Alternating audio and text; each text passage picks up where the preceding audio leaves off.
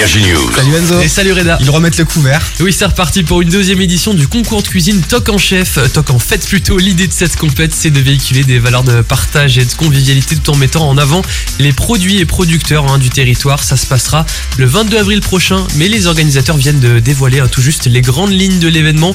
On se retrouvera comme l'année dernière à l'IFP euh, 43 à Bins autour du thème nature et durable pour pimenter un peu les choses. Deux ingrédients seront imposés, les lentilles et les fraises. Il faudra les inclure dans les préparations salées et sucrées.